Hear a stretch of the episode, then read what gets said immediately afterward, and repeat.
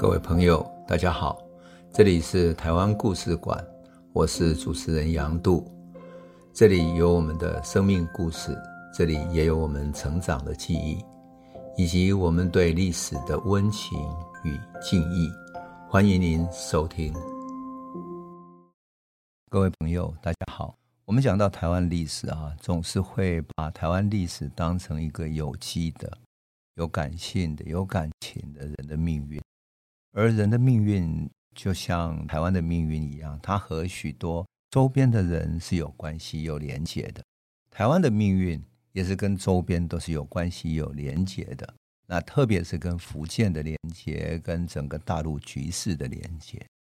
如果大陆的局势发生变化的时候，在它周边的台湾立刻会受到影响。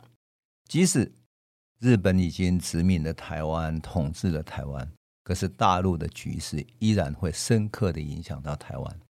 当然，我们更不用说日本在一八九五年之后有两年的所谓的延迟时间，这个延迟时间让所有移民到台湾的大陆人可以有机会趁这两年的延迟时间可以。返回大陆去居住啊，那么因此我们可以看到的是，大陆的局势深刻的影响到台湾。那一九一一年辛亥革命成功的时候，会不会影响到台湾呢？事实上，我们曾经讲过嘛，中国的辛亥革命是跟革命党有关系，而这个革命党又与反清复明有关系，也就是陈永华当年在台湾成立的地下社会。青帮、红帮等等连接在一起的，所以我们看见台湾是一个曾经是反清复明的根据地，而辛亥革命以反清、以恢复汉室为主，所以我们看见的是一个辛亥革命和台湾的内在的思维方式、内在的心灵愿望是深深结合在一起的。换言之啊，台湾那些反抗日本的人。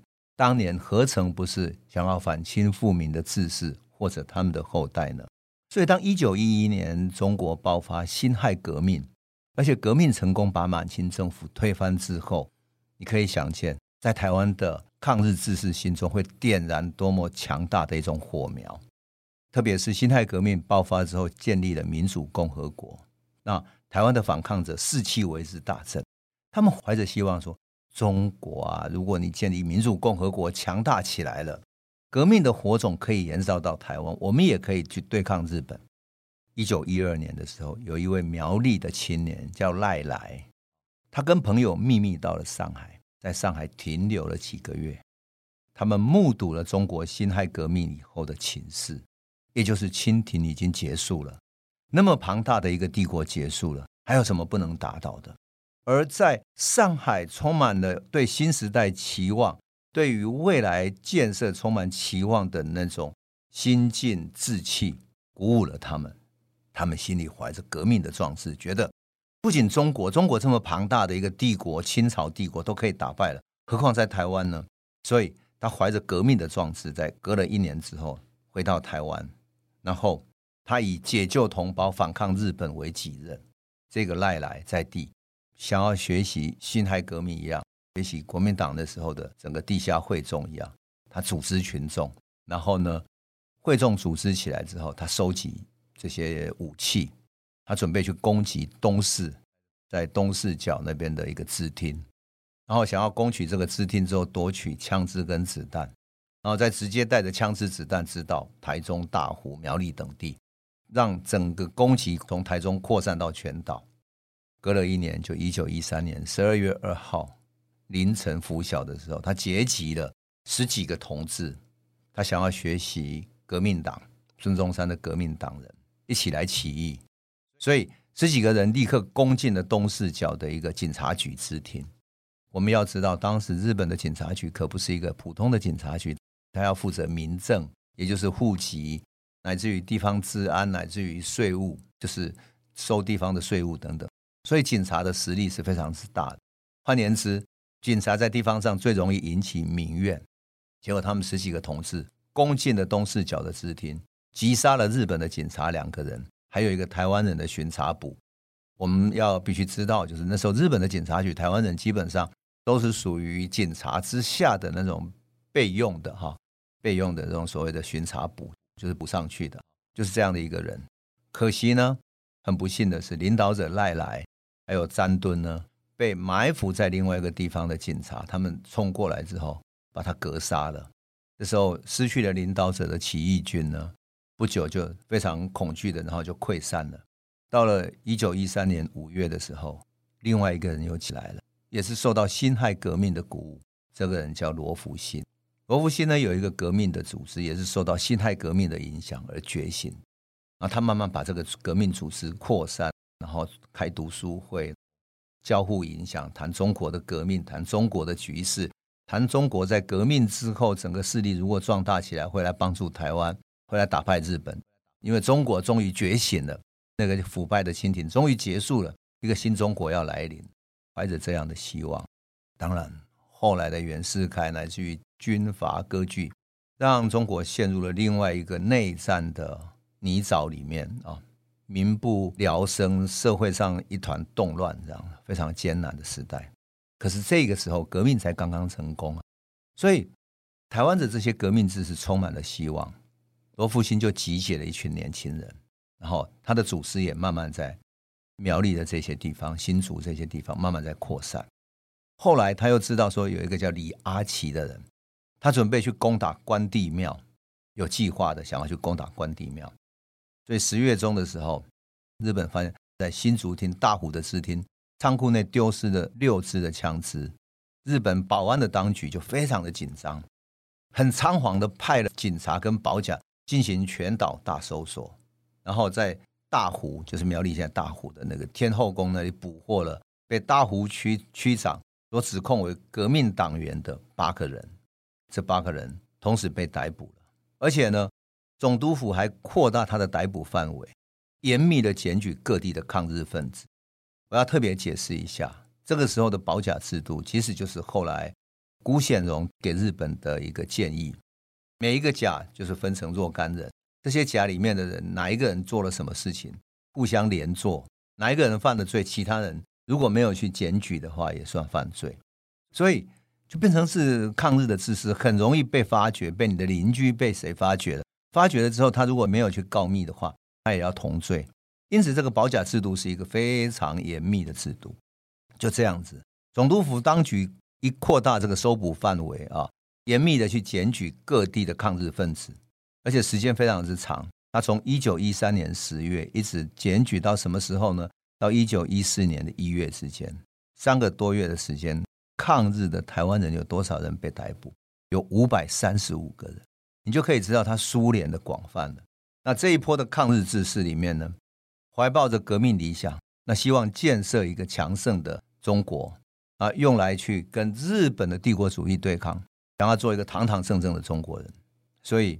这些人被捕了之后，很多人被枪决了，很多人被判刑，好，五百多人。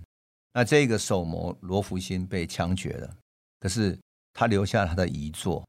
那遗作是什么呢？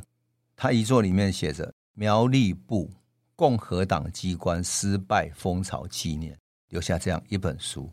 还有他在监狱里面所做的几首诗，我看到他的这些诗很感动。为什么？因为居然有人。冒着被日本所逮捕的风险，依然把他的诗、把他的文字给留了下来，为历史留下见证。要知道，在严密的帝国主义控制下，能够留下这个见证是非常不容易的，是冒着很大的风险的。可是，就是有这样的有骨气的人，为台湾的这种风骨做了一个见证。我念几句罗福新的诗哈，跟我们朋友分享一下。诗是说。勇士飞扬唱大风，前手皆悲我独雄。三百万民齐奋力，头边短兔气如虹。青年尚武奋精神，睥睨东夷肯让人。山岛区区原弱小，莫怕日本大和魂。军乐洋洋列队过，天朗风清感慨多。男儿开口从军乐，同唱台江报国歌，还是很有志气哈。这是他在监狱里面写的绝命诗啊。也就是他知道他要被枪决写下的最后的绝命诗，他依然意气昂扬，像一个绝命的烈士那样子，走向了他的心脏，走向他生命的最后。当然，台湾的反抗不会停止于罗浮宫。对于辛亥革命怀抱理想的，也不是只有在苗栗这些革命志士而已。一九一零年，有年轻的台湾学生，就是医学院的学生哦。那时候还没有台大医学院，那时候的医学校呢，叫做台湾总督府医学校，也就是后来台大医学院。当时的医学校后来就扩充成为台大，就现在台大。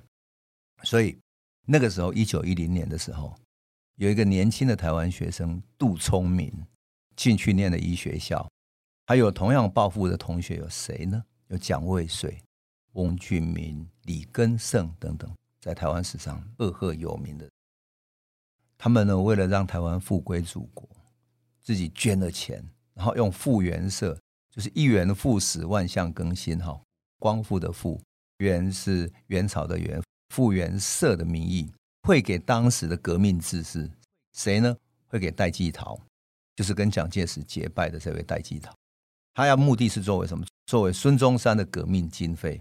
并且他们加入了中华革命党，希望革命党强大起来，推翻满清，然后强大起来之后可以光复台湾。后来很悲哀的是，一九一一年之后，孙中山把大总统的职位让给了袁世凯，而袁世凯竟然叛变了他的民主共和的理想，当上大总统以后还鼓吹帝制，这等于是背叛了革命，背叛了孙中山的理想。那这几个台湾青年非常的愤怒，他觉得这是对革命、对理想的背叛，所以他们立即召集起来，哈，开了一场紧急会议。他决定绝对不能这样子，我们必须采取实际的行动。好，那我们作为医学院的学生，我们可以干什么？我们去暗杀袁世凯好了。于是他们就公推了两个学生，聪明的医学校的同班同学杜聪明跟翁俊明两个人，采取行动。杜聪明跟翁俊明呢，在医学系二年级的时候，他常常到总督府的卫生部细菌学研究室，专门去研究细菌学的。所以他们知道说，用细菌培养的方法可以去毒杀人，用细菌去毒杀一个袁世凯。所以他们决定带着细菌去北京去毒杀他。但是他们碰到的第一个难题是，要怎么申请护照？用什么理由去申请呢？医学系的学生没有这个理由啊。然后他们就不死心，好，不可能申请到去中国的护照，那么我们就从日本转道好了，偷偷潜进去。于是这两个人呢，决定转道从日本，然后经过大连，经过东北，然后潜入到天津、北平。而且他们带着从细菌室里面偷偷拿出来的霍乱菌，以及他的培养基，就是一路上还要培养那个霍乱菌，菌种在半路上不能死掉，要有活力才行啊。沿路非常小心翼翼地带着霍乱菌，准备去毒杀袁世凯。一九一三年，他们经过了神户、大阪、大连，啊，终于辗转了好几个地方，在道路上坐火车，通过各样的交通工具等等，终于潜入了天津。打探了几天之后，终于潜入到北平，在那个北平那些胡同里面转来转去，希望能够找到袁世凯住的地方去毒杀他。可他们发现。这下不妙了，自己讲的可是闽南话呀，会讲的是日本话。这下北平人讲话都是几个舌头卷在一起的哈，是那种很多卷舌音的啊。啊，北平的土话他们听也不太懂。事实上啊，我们现在讲的都是说北平话是普通话，对不对？北京话是普通话，但是当时的北京话其实有很多土话，那个土话你外面的人听起来真的是听不懂。即使是像我，我是在九零年代到北京去的。我听到北京的很多话，我都听不太懂，因为他那个卷舌音太重了，然后土话又跑得太快。比如说，他们讲说啊，人要走了，就说我杀鸭子颠儿了，这样。那杀鸭子颠儿的是什么？我撒开脚丫子，然后一颠一颠的跑掉了，这样就是要走了。他要走了，就说啊，我撒丫子颠了，那你怎么听得懂呢？我当时就觉得哇，这个北平的这种土话还是很玄妙啊，就是很多在地的口音，何况是一九一三年、一四年左右的那时候的北平。他们怎么办呢？语言又不通，又没有人可以接应，所以他们根本接近不了袁世凯。但如果把他放到附近的所有的那些啊公共的那种所谓的井啊或者井水里面去，也不一定毒杀得了到袁世凯，反而害了平民。所以他们每天在北平的街道徘徊，干着急想要侦查袁世凯从哪里出入，然后把那个细菌投到他那里去。可是没有办法，最后呢，即使贸然行动，也不一定能够刺杀到袁世凯嘛，何况会伤及到无辜。两个人最后没办法，只好放下暗杀的计划，到上海坐船，再回到台湾。一九一五年，翁俊明从医学校毕业以后，一九一五年发生了西来庵事件，那是另外一场非常剧烈的扩及整个南台湾的事件。翁俊明看到于清芳以及无数的台湾人遭到屠杀的惨剧，他决定离开台湾。我们以后还会找一个时间专门来讲一集西来庵事件。哈，我们先讲翁俊明。汪俊明看到那个事件那么惨烈，他决定离开台湾，到厦门去开业。然后他转到上海去开设了俊明医院。他开设俊明医院，医治了许许多多的人，而且帮助了许多台湾抗日的志士，像比如说谢雪红、李友邦这些抗日，然后在台湾被通缉的人。跑到上海去，都投奔到翁俊明这里去，他帮助了他们。在一九四三年的时候，这位汪俊明回到福建漳州，开设了一家医院，叫重症医院。实际上，当时的福建是在日本人的统治之下，所以他秘密筹设了国民党的台湾党部，想要在福建那里筹设起来来对抗日本。想不到，在一月十八日的晚间，突然因为喝了酒啊中毒，突然就病逝了。他才五十二岁。后来有许多人说，哈。他是被日本人下的毒手，以避免他在厦门发展，特别是他通过医院发展的反日的势力。翁俊明有一个非常有名的孙女，我讲出来你们一定都知道，就是唱一首歌叫做《祈祷》，她的名字叫翁倩玉。翁倩玉唱的那首《祈祷》真好听哈。好，就翁俊明。那么另外一位想要刺杀袁世凯的呢，叫杜聪明。他是在日本人的统治下第一个获得医学博士的台湾人，也是第一个医学博士。这两个非常聪明的革命的志士，当年可是那么聪明的，居然能够想要拿着霍乱的细菌，然后还弄好培养皿，准备去刺杀袁世凯。所以，当我们重新看到台湾史的时候，我们看见的那些非常聪明的知识分子，未来新一代的人依然充满了志气，充满了骨气。在台湾奋斗着，而我们现在重看这些故事的时候，总是感到一种青春、一种奋斗的生命力啊，非常的感人。好，我们今天故事就先讲到这里，那我们下一集再来继续诉说喽。这里是台湾故事馆 Podcast，我们每周一、周五会固定更新新的台湾故事，请随时关注台湾故事馆粉丝页。按赞并分享。最后，我们工商放松一下：若你对本节目有兴趣，可以购买纸本的《有温度的台湾史》，更方便您阅读。本节目由中华文化永续发展基金会制作，连震东文教基金会赞助。